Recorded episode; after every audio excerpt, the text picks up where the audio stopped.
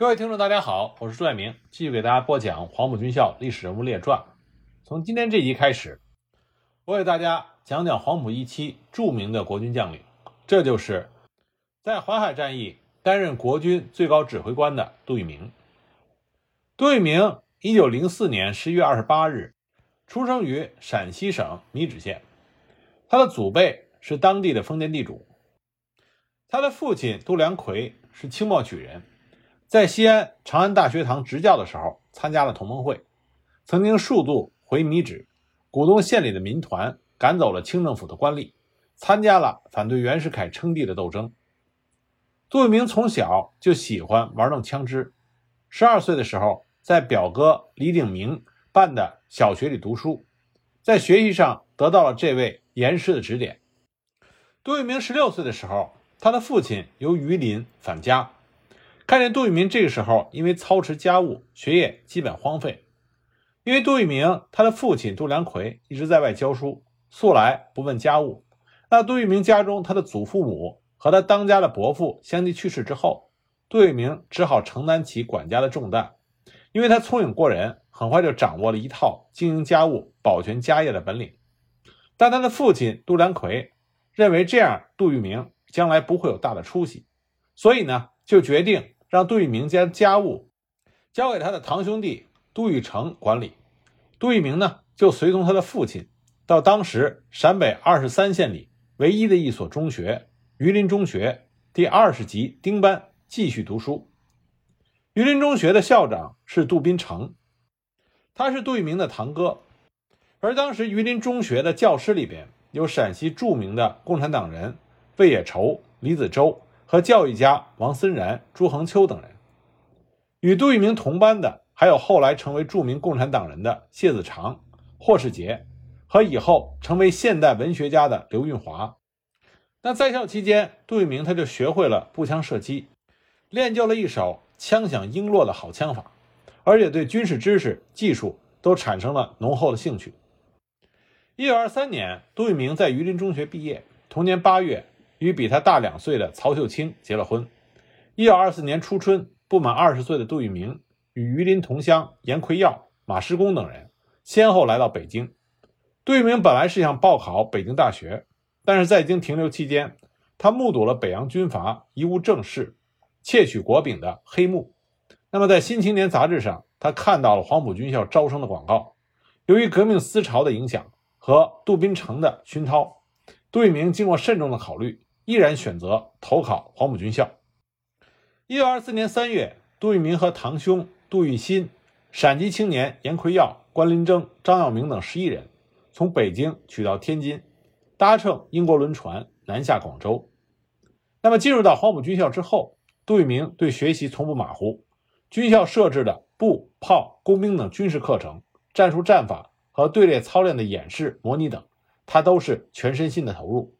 极认真的学习，杜聿明和同学们还参加了讨平广州反动商团的战斗，这是他第一次经历了真刀真枪的沙场冲杀。当年年底，一期学员毕业之后，杜聿明被分配到何应钦第一教导团第一营第三连当见习官兼军需上士，后来又升为第二排副排长。一九二五年春，在军校的号令下，讨伐广东军阀陈炯明的战斗打响。在攻打淡水城的时候，杜聿明和同期的陈赓等同学报名参加了教导团组织的敢死队，进行爬城攀攻。最先登上城头的就是杜聿明、陈赓两人，紧接着他们俩又打开了城门，迎来了大队人马，歼灭残敌，终获全胜。同年三月初，杜聿明一行四人到了北京，受到了汪精卫的接待，他们见到了已经处于昏迷状态的孙中山。杜聿明将廖仲恺的亲笔信双手递给了孙先生的副官马湘，之后又写了一封致廖先生的信，汇报了孙中山的病情。接着，他们就转赴开封，在胡景翼的直接领导下，协助苏联顾问筹办军校。不久，国民二军高贵资团补充营营长大地主吴宝山为了扩大自己的势力，又重金聘请杜聿明为副营长兼第一连连长。杜聿明郑重地给广州革命大本营。及黄埔军校分别写了书信，汇报情况，请示行动。国民党中央组织部就回信指示，希望杜聿明仍留北方，争取机会和马相联系，参加在北京碧云寺停放的孙中山先生的灵柩的守护。这个时候，正好高贵滋奉令率部开赴北京，担任京畿地区的卫戍防务。重新组编的吴宝山补充营也随团北上。到达北京之后呢，高贵滋将补充营改为特务营，派该营进驻西山碧云寺敬义园，守护孙中山先生的灵柩。杜聿明仍然任该营的副营长，兼第一连的连长。一九二六年七月，广州革命政府实施北伐，杜聿明南下归队。他历经千辛万苦到达了南京，不幸被孙传芳的稽查队抓获，关进了南京老虎桥监狱。随后呢，他越狱逃到了武汉，去见了邓演达，去武昌南湖学兵团找到了黄埔军校武汉分校学兵团团长张治中。随后呢，杜聿明在张治中学生兵团任第一营第三连的中校连长。我们知道，在黄埔军校时期。每一个入学的学生都会收到国民党和共产党两份入党申请表。杜聿明因为他们家是地主，所以他受到家庭的影响，他对“共产”两个字在感情上有一种抵触的情绪，所以他加入的是国民党。四一二反革命事变爆发的时候，在武汉，大家都要表明自己的立场，那杜聿明就表明了他忠于蒋介石的政治立场。在一次学兵团声讨蒋介石的大会上。全体师生同仇敌忾，高呼打倒蒋介石。但杜聿明既不举手，也不呐喊，他不能接受蒋校长是反革命的这个事实，因此他被禁闭了。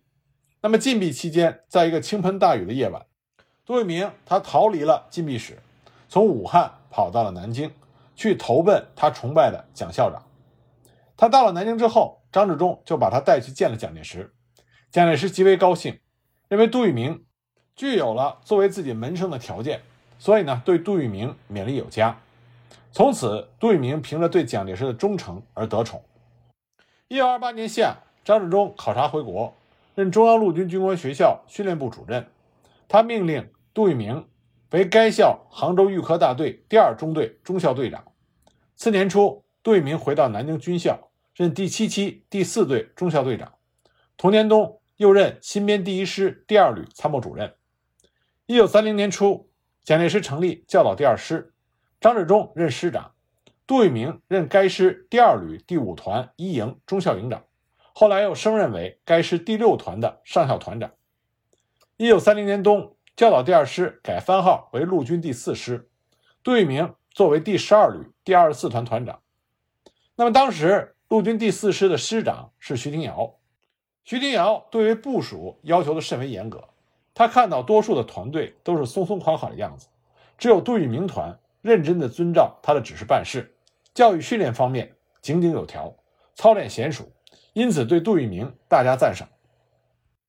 那么，在一九三二年到一九三三年间，徐廷瑶的第四师打了两次恶仗。第一次，他们的对手是鄂豫皖的红军；第二次，他们的对手是日本侵略军。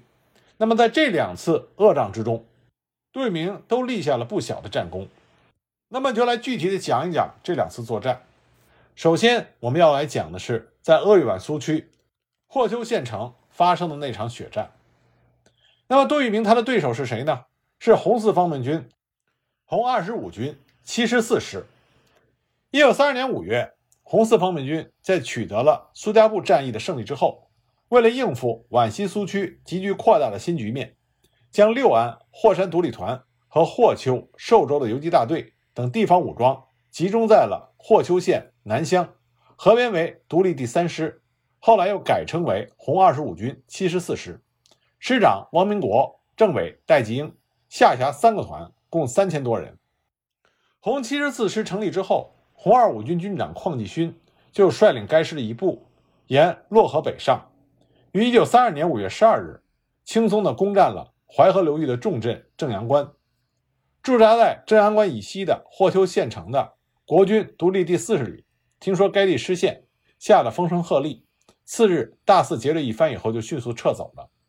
数天之后，邝继勋率领军部特务营进入到霍邱县城，为了提高部队的战斗力，他特别抽调了红七十四师及地方武装的班排长数千人组成了教导团，在县城训练。正阳关的失陷，直接威胁到国民政府在安徽省会合肥的统治。为此，蒋介石特别调集了包括黄埔嫡系部队第一师胡宗南部和第四师徐廷瑶部在内六个师又一个旅，准备趁着红四方面军主力在其他方向作战的时候发起反攻。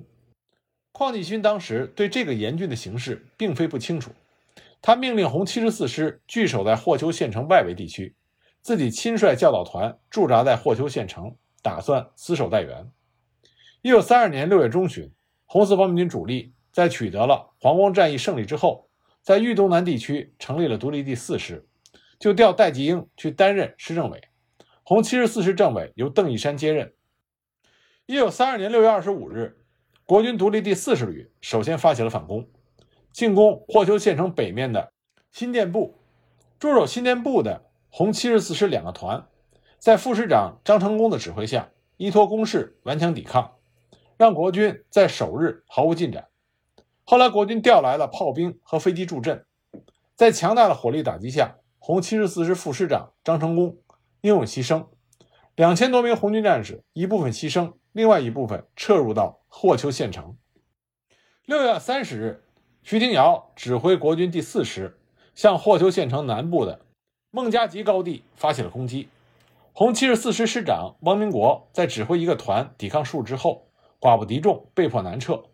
负责断后的八百多名赤卫队员大部分牺牲。红七十四师撤走之后，红二五军军长霍继勋他所据守的霍邱县城就成为了一座孤城。徐廷瑶指挥第四师就将县城团团围住。徐廷瑶率领第四师这个时候一门的心思是想雪耻，因为一九三零年到一九三二年间，徐廷瑶率领第四师在鄂豫皖根据地与红军作战多次。屡屡失败，所以蒋介石在面见徐廷瑶的时候对他说：“如果你再失败的话，我就取消你第四师的番号。”所以徐廷瑶一心想要在霍邱县城打一场翻身仗。那么霍邱县城三面环水，只有南门外一条路可以进出，徐廷瑶就将攻城的任务交给了独立旅。那独立旅的旅长就是黄埔一期关林征。徐廷瑶对关林征说。你听着，我不想再重复。这一仗打败了，你提着人头来见我。第一天攻城，关林征没有认真的研究地形，派先头团连续发起攻击，遭到守城的红军官兵猛烈打击，伤亡惨重，只好收兵。第二天，关林征接受了教训，视察了霍邱县城四周的地形，发现要攻下县城，只有从南门进攻。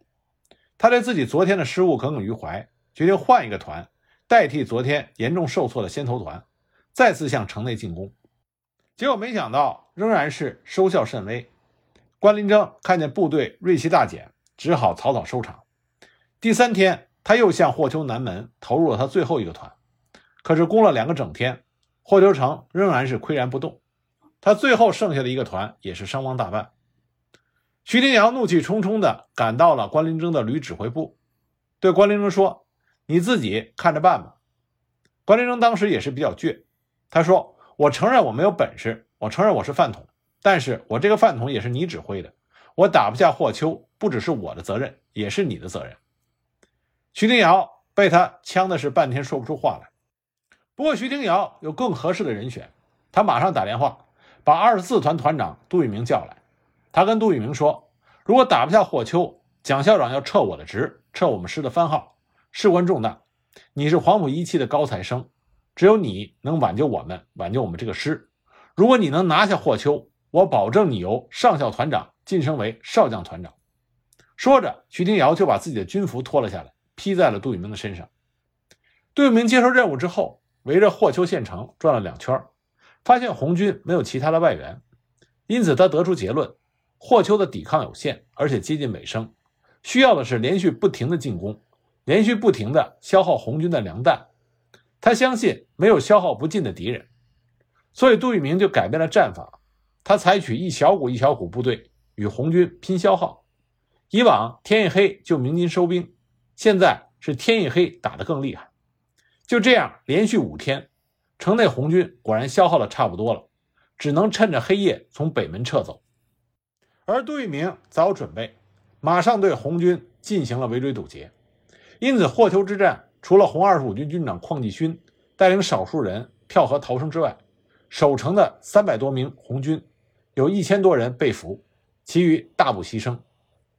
因为这是国军收复的首座鄂豫皖苏区的县城，所以蒋介石对这次胜利大为赞赏，不仅将其作为经典战例写入了国军战史教材，还将徐廷瑶提拔为第十七军军长，将立有首功的杜聿明提拔为第二十五师七十三旅少将旅长兼副师长。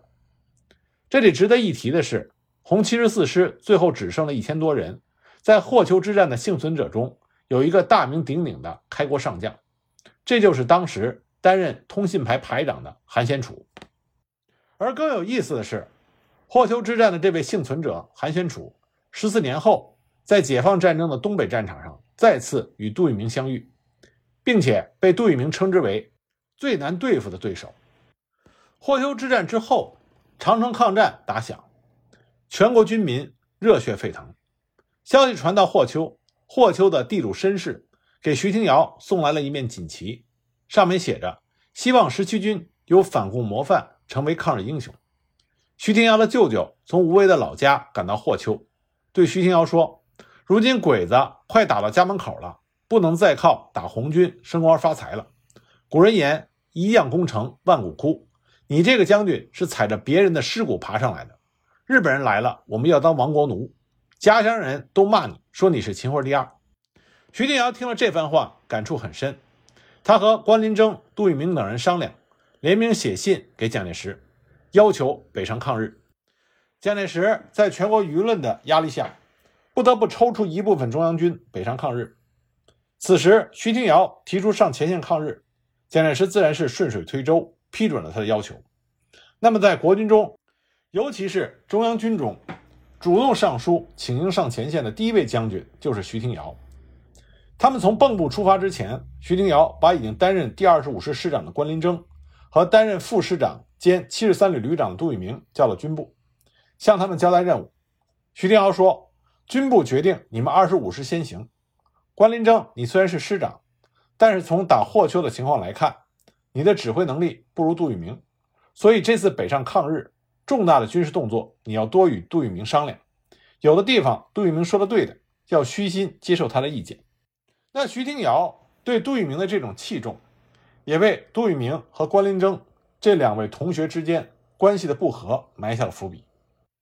第十七军浩浩荡荡的北上，二十五师先行，三月十日抵达了古北口南城。关林征指着地图对杜聿明说：“你是军长的大红人，军事上有一套。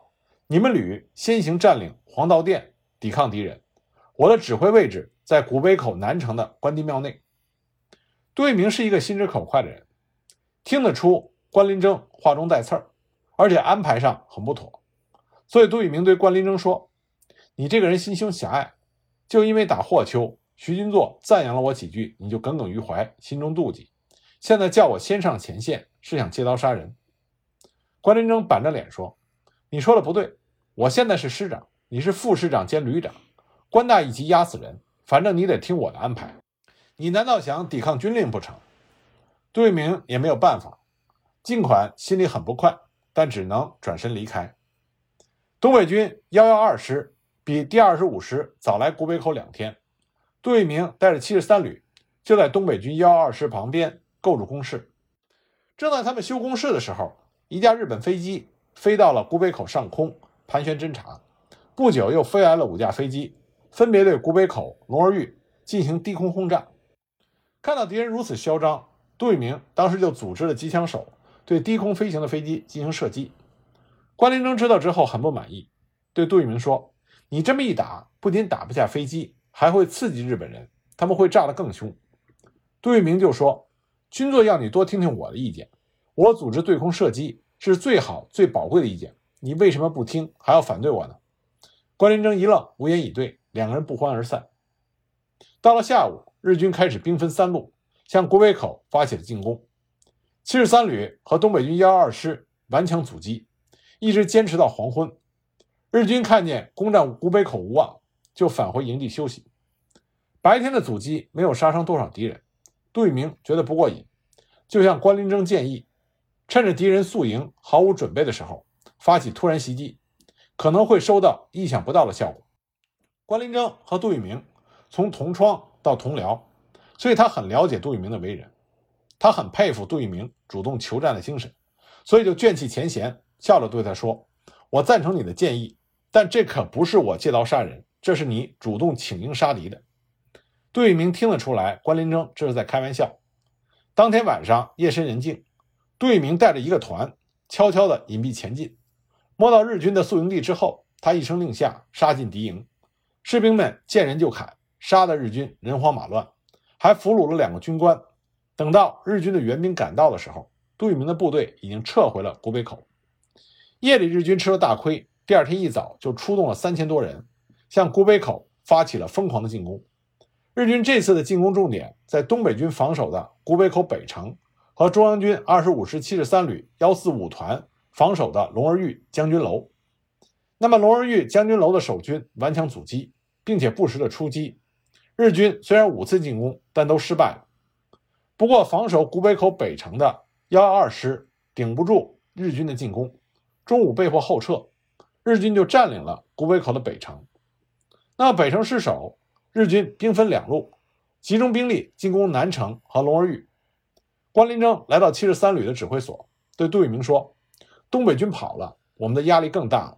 我们如果跟着东北军走，还可以保留一部分兵力；如果继续打下去，我们的损失会更大。你看怎么办？”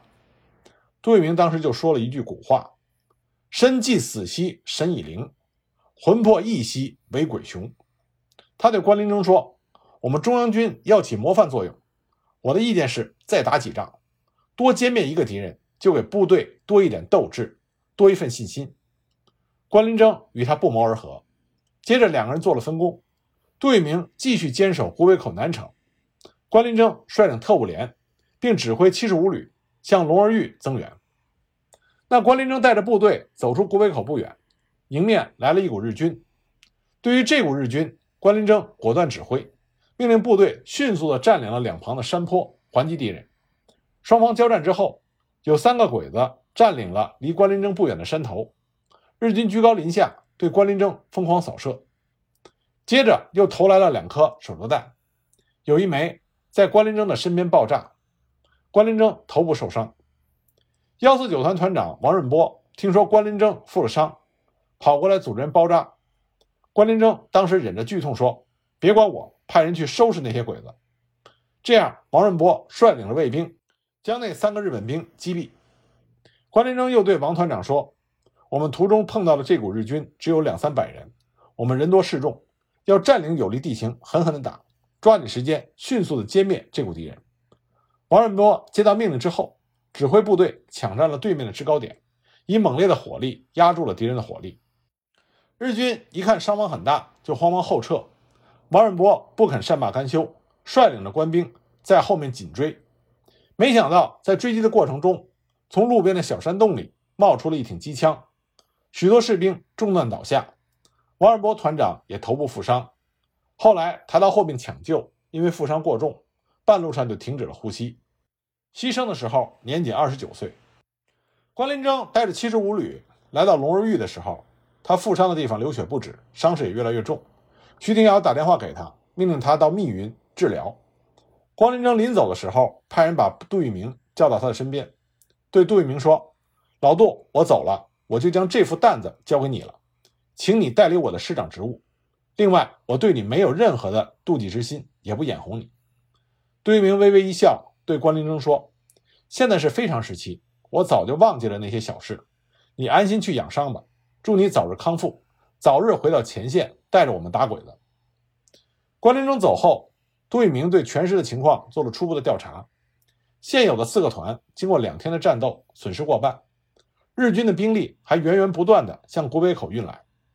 为了更加有效地打击敌人，保存自己，杜聿明决定调整部署，将兵力集中在五个高地上，利用有利的地形杀伤敌人。同时，他还决定留一个营做预备队，在日军兵力加大的时候。由预备队掩护部队分批转移。十二、十三日两天，日军第八师团以飞机、大炮、坦克开路，以三千多名步兵轮番进攻。杜聿明沉着指挥，官兵们视死如归，接连打退了日军十几次进攻。十三日下午，守军阵地遭到飞机轰炸，又遭到几十发炮弹的袭击，官兵伤亡很多。四时许，日军占领了几个阵地，还将杜聿明及司令部包围在关帝庙内。此时，通向各团的电话线被炸断，无法与外界取得联系，而且关帝庙的屋顶。被飞机扔下的炸弹炸了一个大窟窿。杜聿明抬头看看窟窿，对七十五旅旅长张友铭说：“我们不能待在这里等死，要设法冲出去。多冲出一个，就多留下一颗抗日的种子。”张友铭说：“那我们分两批突围，你和司令部先走，我在后面掩护。”杜聿明考虑之后说：“本来人就不多，分两批人更少，还是一起突围吧。”接着，杜聿明就跟张友铭说。要生生在一起，要死死在一起。紧接着，杜聿明和张耀明就率领着国军弟兄向外突围，卫兵在前面开路，杜聿明和司令部的十几个人冲出门外，边走边打。他们冲到第七十五旅的阵地上，架起电话机，同各团联络，得知日军攻势很猛，官兵伤亡很大。杜聿明下令后撤到预备阵地。这时候天色很快暗了下来。杜聿明召开紧急会议，商量对策。研究结果，部队伤亡再大，只要有一个人幸存，就要坚持战斗到底。